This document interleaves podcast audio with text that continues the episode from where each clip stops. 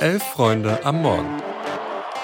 Da müssen wir von Anfang an wach sein. Hab zwei Kaffee getrunken. Kannst du einmal umrühren, bitte? Ein Wettbrötchen. Also wenn das ein Chiri ist, weiß nicht, Digga. Soll der Cornflakes 10 gehen, aber... Das ist kalter Kaffee. Sag ja Eier, wir brauchen Eier. Es ist Freitag, der 8. September und ihr hört Elf Freunde am Morgen. Ich bin Felix und an meiner Seite ist heute Eva. Guten Morgen.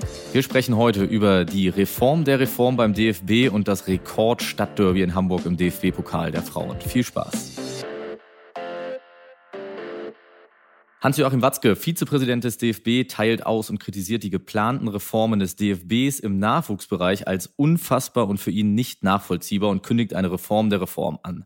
Watzke kritisiert also den Verband, bei dem er selbst als Vizepräsident zuständig ist, bevor wir uns um Watzke und seine Aussagen kümmern. Aber weil er jetzt immer mit sehr viel Halbwahrheiten durch irgendwelche Halbräume geschossen wurden, erstmal eine ganz kurze Einordnung, worum es genau geht. Der DFB hat einen gesamten Reformplan für die Kinder- und Jugendausbildung entwickelt, der bereits 2022 vom DFB-Bundestag verabschiedet und beschlossen wurde. Und ab der Saison 2024-25 soll dieser umgesetzt werden. Der Plan sieht vor, dass in der G- und F-Jugend, also für Kinder von vier bis neun Jahren, im 2 gegen 2 oder 3 gegen 3 auf vier Minitore gespielt wird. In der E-Jugend wird dann zum festen 5 gegen 5 bis maximal 7 gegen 7 übergegangen. In dieser Altersklasse erfolgt auch dann der stufenweise Übergang zum Einsatz von Kleinfeldtoren und TorhüterInnen. Das Ganze, Ganze nennt sich Funinho und ist auch schon eigentlich ein relativ alter Schuh. In der G- und F-Jugend werden aber keine Meisterschaftsrunden ausgetragen, sondern es sind sogenannte Spielenachmittage mit mehreren Mannschaften und Spielfeldern vorgesehen. An diesen Nachmittagen gibt es dann beispielsweise fünf Felder, auf denen jeweils drei gegen drei gespielt wird. Die Gewinnermannschaft rotiert dann einfach ein Spielfeld vor, das Verliererteam ein Feld zurück.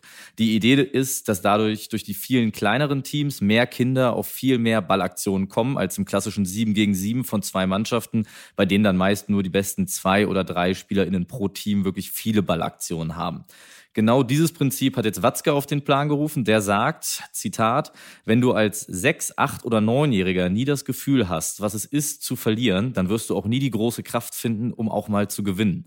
Wenn wir Angst haben, dass ein Achtjähriger komplett aus dem Lebensgleichgewicht geworfen wird, weil er mal 5-0 mit seiner Mannschaft verliert, dann sagt das auch sehr viel über die deutsche Gesellschaft aus. Äh, genau, hier muss man dann an der Stelle kurz klar sagen, dass das natürlich einfach nicht stimmt, sondern lediglich das Liegenprinzip auf, ist, auf das verzichtet wird. Das direkte Feedback und die Belohnung für Gewinnen oder eben die Bestrafung fürs Verlieren erfolgt ja tatsächlich direkt durch das Feedback auf dem Platz, nämlich durch das Wechseln des Platzes. So, so viel zu den Fakten und das, was Joachim Watzke gesagt hat. Eva, was machen wir jetzt mit solchen Aussagen von dem DFB-Vizepräsidenten, der ja offensichtlich die eigene Reform gar nicht richtig gelesen hat? Ja, du sagst das schon richtig. Ich fand's äh, nämlich ehrlich gesagt wirklich schockierend, ähm, was der da von sich gibt, weil wir reden nicht von, ich sag mal, einem Didi Hamann oder auch einem Thomas Helmer, die sich auch dazu geäußert haben, die aber eben nicht in der Funktion sitzen, wie ein Aki Watzke das sitzt. Und wie du schon sagst, man hat das Gefühl, er hat sich gar nicht damit beschäftigt. Er will es prinzipiell erstmal anders sehen. Und ich muss sagen, das ist irgendwie für mich so ein Ding bei Watzke geworden. Fand ich immer wieder in der DFL auch ja sehr erkenntlich. Ne? Also man hat erstmal gegen alles geschossen, was Donata Hopfen gesagt hat. Ja, vieles auch zu Recht, aber trotzdem. Dann kam er mit seinem Plan, mit dem ganzen Investorending. Das wurde dann abgelehnt. Danach war er ja sichtlich beleidigt. Also ich habe das Gefühl, so eine richtig in Dialog gehen kannst du mit ihm sowieso nicht. Wenn er nicht 100% oder 120% von irgendwas überzeugt ist, dann ist es erstmal eine schlechte Idee. Und er hat damit ja auch den DFB direkt zu einem Dementi gezwungen. Die haben nämlich nochmal betont, dass dieses ganze Projekt oder dieser Plan verbindlich ist, weil Atzke ja, äh, Watzke ja, Entschuldigung, noch gesagt hat, ja, äh, das haben wir jetzt gerade besprochen, dass es eine Reform der Reform gibt. Ja, offensichtlich ja nicht, also auf jeden Fall nicht offiziell, wer dieses Ding ist verbindlich. Es wurde 2022 beschlossen du kannst es nicht mal eben umwerfen. Und FYI, Aki, also wenn es keinen Nachwuchs gibt oder, weil das Problem sehen wir ja gerade und das kannst du ja nicht an die Reform für nächstes Jahr schieben. Ja, wenn es keinen Nachwuchs gibt, dann kann sich auch sein BVB irgendwann nicht mehr aus anderen Jugendzentren und aus dem eigenen Jugendzentrum diese jungen Spieler hochholen und dann, weiß ich nicht, hört man halt mehr Spieler von irgendwelchen Bundesliga-Vereinen. Supi. Ähm, ja, und wie gesagt, also dieses, dieses ganze, wir brauchen einen Wettbewerb und harte Jungs-Getue finde ich super anstrengend. Sowas wird dann irgendwie auch noch vervielfacht durch Leute wie auch einen Fabian Klos, ähm, der aber nie ein Nachwuchsleistungszentrum zum Beispiel von innen gesehen hat. So, ja, ne, weiß ich jetzt auch nicht. Würde schon erstmal sagen, das spricht auch die Leute irgendwie oder die Spieler erstmal an. Und ehrlich gesagt, finde ich, erinnert das allen auch ein bisschen an diese ganze Bundesjugendspiel-Diskussion, die da gerade ein bisschen rumgeht. Ähm, im Zuge ja, der Leichtathletik-WM und ich finde solche Diskussionen einfach immer mühsam, weil es immer so, nee, wir brauchen den harten Wettbewerb, sonst lernen unsere Kinder nichts. Ja, Glückwunsch. Absolut. Zusätzlich ist auch einfach Wahnsinn. Also neben der Tatsache, dass es natürlich jetzt öffentliche Unwahrheiten und populistische Aussagen sind, die da einfach getroffen werden, um Stimmung zu machen, ist es irgendwo auch Wahnsinn, wie da mit Hannes Wolf umgegangen wird. Der ist erst vor ein paar Wochen als neuer Sportdirektor vorgestellt worden, wird jetzt öffentlich bloßgestellt, dem wird mehr oder weniger die komplette Kompetenz abgesprochen und äh, jetzt nochmal aufgefordert, so, jetzt bitte das Ganze nochmal von vorne und aber diesmal in gescheit. Äh, das ist schon ein ganz schön harter Tobak, mit dem er sich da jetzt gerade rumschlagen muss. Aber ich würde sagen, kommen wir vielleicht lieber zu einem positiveren Thema und zwar zum Rekordspiel der DF im DFB-Pokal der Frauen.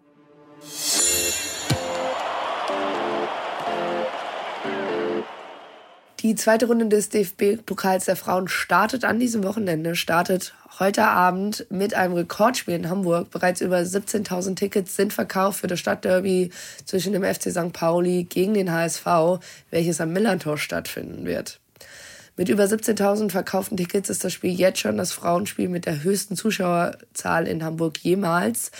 Der HSV geht dabei als klarer, klarer Favorit in das Spiel. Der Verein spielt ab dieser Saison in der zweiten Bundesliga, während der FC St. Pauli in der Regionalliga spielt. Es ist gleichbedeutend quasi mit der dritten Liga.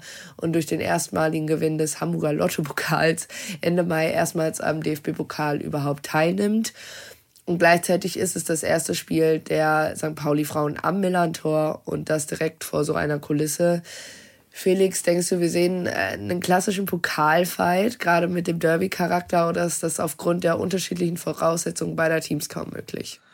Also schwierig bis gar nicht vorherzusagen, würde ich sagen. Aber es ist schon sehr spannend. Da trifft ja dann eigentlich ein Zweitligist auf einen Drittligisten und die einen können vom Fußball leben und die anderen überhaupt nicht. Ich will gar nicht dieses typische Underdog St. Pauli-Gespräch jetzt beginnen, sondern ich glaube, das ist wirklich nochmal eine Besonderheit, die der Frauenfußball aktuell noch hat, dass diese Abstände zwischen den Ligen noch viel extremer sind, äh, als es im Männerfußball aktuell ist. Mit so vielen Zuschauern würde aber, glaube ich, auf jeden Fall feststellen, das wird eine richtig schöne Sache und ein richtiges, also klassisches Wort, aber ein richtiges Fußballfest. Eva, du wirst auch vor Ort sein, korrekt? Ja, genau. Ähm, ich freue mich da schon sehr drauf. Ich glaube, wird einfach cool. Bin auch immer tatsächlich sehr, sehr gerne am Millantor. Und nicht nur ich werde vor Ort sein, sondern auch St. Pauli-Spielerin und TV-Expertin Rachel Rienast. Und der, die haben wir gebeten, uns einen Einblick in ihre Gefühlswelt vom Stadtderby zu geben. Also die Vorfreude ist natürlich unfassbar groß. Ich meine, es ist also das historischste und das äh, tollste Spiel, was man sich überhaupt vorstellen kann als erstes Frauenspiel im Millantor beziehungsweise erstes Frauenspiel der St. Pauli-Frauen. Es gab ja schon mal ein äh, Frauenländerspiel 2011. Ähm, das ist aber natürlich nochmal was ganz anderes, vor allem in der heutigen Zeit. Wir sind unfassbar froh und stolz, dass wir jetzt da spielen dürfen. Gestern hatten wir eine Platzbegehung. Das erste Mal durfte man den Rasen berühren, den heiligen Teppich. Und ähm, dass es dann ausgerechnet gegen den HSV geht, ist natürlich ist natürlich perfekt, auch eben für die Zuschauer und unterdessen 16.000 Karten verkauft, ist wild.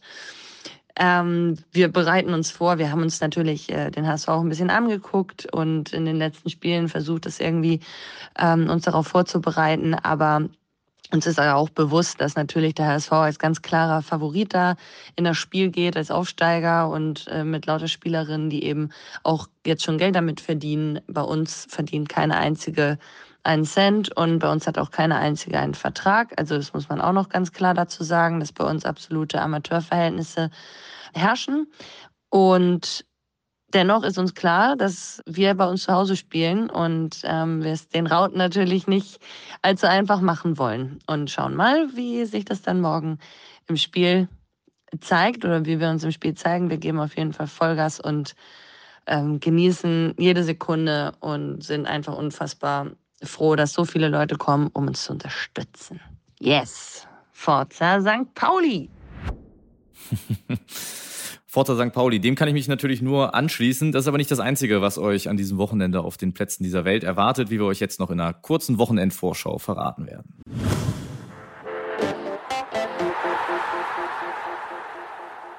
Ja, die Highlight-Spiele des Wochenendes. Wie freitags üblich wollen wir euch eine kleine Vorschau für die Spiele des Wochenendes geben. Und da steht ja, wie gesagt, unter anderem der DFB-Pokal der Frauen an. Zwölf verschiedene Anschlusszeiten für 16 Spiele, alleine sieben unterschiedliche am Samstag. Das geht im halbstündigen Takt. Ich habe mir einfach mal ein Spiel pro Tag rausgepickt. Äh, zunächst nicht ganz uneigennützig. Am Samstag um 16 Uhr auf der Postheide in Bielefeld. Regionalligist Arminia Bielefeld empfängt Bundesligist MSV Duisburg. Kleines Westfalen-Derby quasi. Leider nicht auf der Bielefelder Alm, aber auch die Postheide ist immer wieder ein Besuch wert. Und am Sonntag eigentlich ein absoluter Klassiker, aber in der gleichen Liga normalerweise. Der dreimalige Pokalsieger und Neu-Zweitligist Turbine Potsdam trifft auf den VfL aus Wolfsburg. Zweite gegen der ehemaligen Tabelle gegen Dritte der ehemaligen Tabelle. Kann ein spannendes Duell werden. Aber Felix, das ist ja noch nicht alles an Fußball. Genau, außerdem ist ja weiterhin EM-Qualifikation angesagt. Georgien empfängt unter anderem heute Abend Spanien, die ja zu Beginn der Quali gegen Schottland verloren haben und deswegen, zwar auch wegen einem Spiel weniger, noch hinter Georgien in der Tabelle liegen, aber unbedingt gewinnen müssen. Die Nationalmannschaft der Türkei und ihr Trainer Stefan Kunz könnten hingegen ebenfalls heute Abend im Spiel gegen Armenien einen großen Schritt machen und die Tabellenführung gegen die zweitplatzierten Armenier ausbauen. Dahinter lauert noch Kroatien. Und noch kurz zum Abschluss wurde die Shortlist der Ballon d'Or Nominierten bekannt gegeben. Von deutscher Seite sind da Jamal Musiala, Eka Gündogan, Alex Popp und Lena Oberdorf nominiert. Führend sind momentan Messi, Haaland und Bon Marti. Zwei Besonderheiten. Es ist das erste Mal, dass mit Oshuala und Osimen eine Spielerin und ein Spieler eines afrikanischen Landes, nämlich Nigeria, nominiert sind.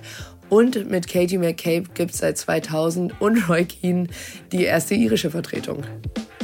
Und natürlich, wir haben es nicht vergessen, am morgigen Samstag spielen die Graugänse der DFB 11 gegen Japan. Alles Wichtige zu dem Spiel besprechen Nussi und Tobi heute im Themenfrühstück, das ihr wie immer hier ab 11.30 Uhr in diesem Feed findet. Und damit wünschen wir euch allen ein schönes Wochenende, viele spannende Spiele und wir hören uns am Montag wieder. Ciao. Macht's gut.